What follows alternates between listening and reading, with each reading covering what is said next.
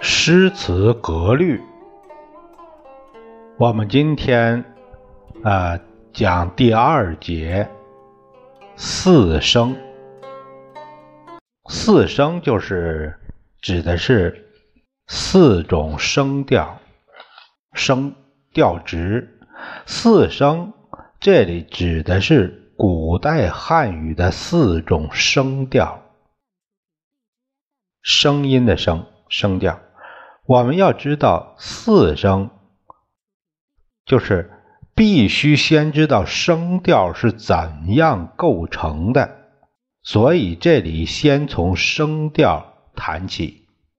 声调，这是汉语也其他的语言的特点，都有这特点。声和调，语音的高低升降长短。构成了汉语的声调，而高低升降则是主要的因素。拿普通话的声调来说，共有四个声调。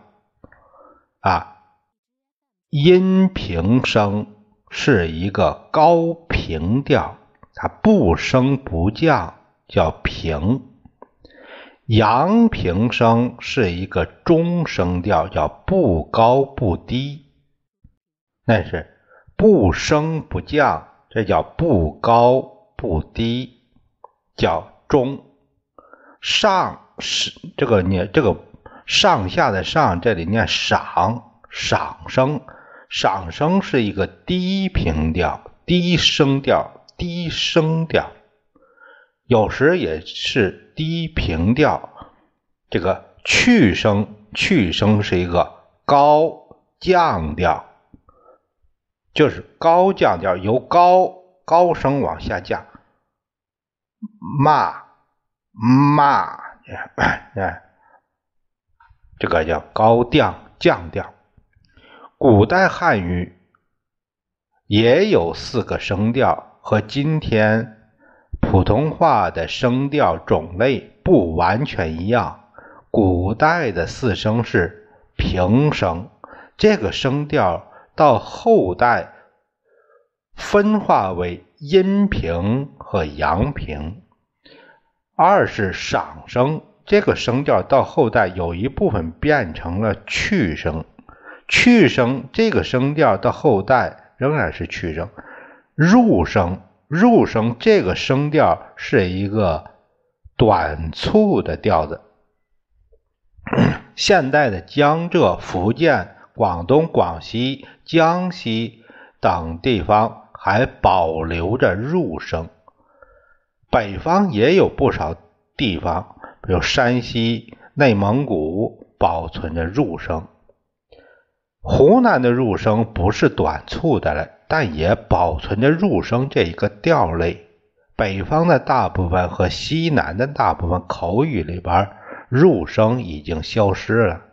北方的入声字有的变为阴平，有的变为阳平，有的变为赏声，有的变为去声。就普通话来说，入声字变为去声的最多。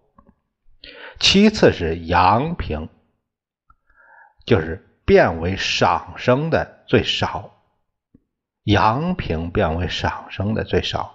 西南方言从湖北到云南，它的入声字一律变成了阳平。古代的四声高低升降的形成是怎样的呢？现在不能详细的知道了。依照传统的说法，平声应该是一个中平调，赏声应该是一个升调，去声应该是一个降调，入声应该是一个短调。这《康熙字典》前面再有一首歌诀，它分为分。四声法，这是说怎么读。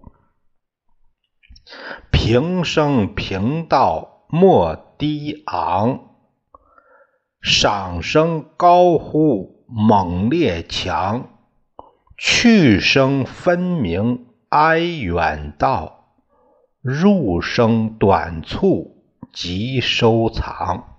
这种叙述不够科学，但是它也让我们知道了古代四声的大概。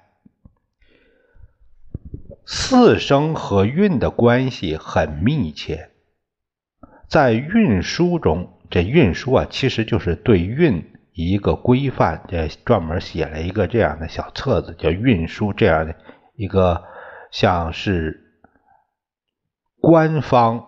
它的一个文本、一个规定和对文化的一个一个设定，不同在运输中不同声调的字不能算是同韵，不同声调的字不能算是同韵，在诗词中不同声调的字一般不能押韵。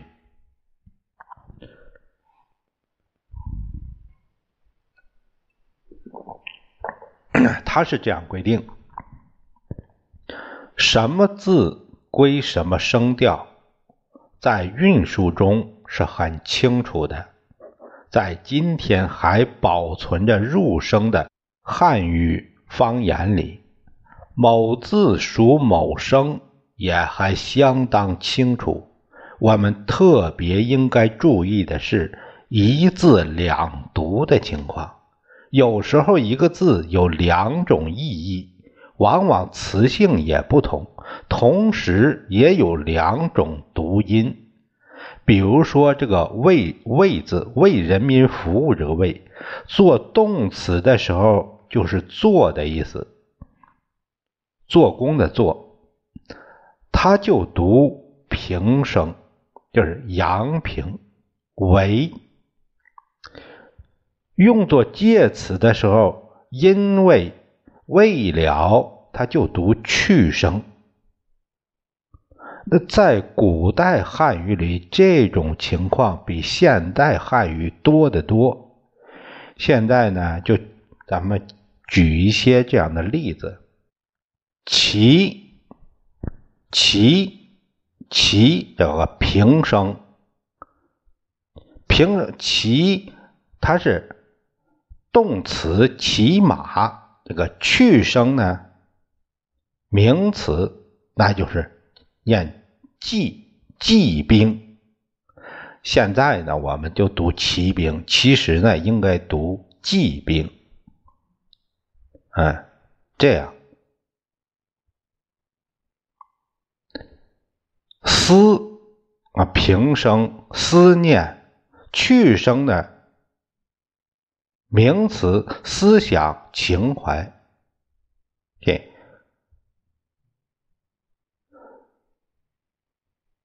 欲平声动词称赞，去声名词名誉，这些啊，呃，到现在等等，他们列了很多，可是到现在呢？这个已经有了很多变化，有些读音呢都不是那么准了。有些字本来是读平声的，后来变成了去声，但是意义、词性都不变。望、叹、看都属于这一类。望和叹在唐诗中已经有读去声的，唐诗里边有读去声的。看字，这个看，直到近代律诗中，往往也不读平声，就是报刊那个刊。他在现近代的律律诗中啊，也不读看看守的看，也不读的。现在汉语中，除了看守这以外，啊，总是读看见，就是这样读去声了。也有比较复杂的情况。比如说，这个“过”字作为动词时，有平去两读。至于用作名词，啊，解作过失，那就去读去声这一读了。辨别四声是辨别平仄的基础。下一节我们就讨论平仄问题。下一节第三讲就是讲平仄。那么我们下一节。再会。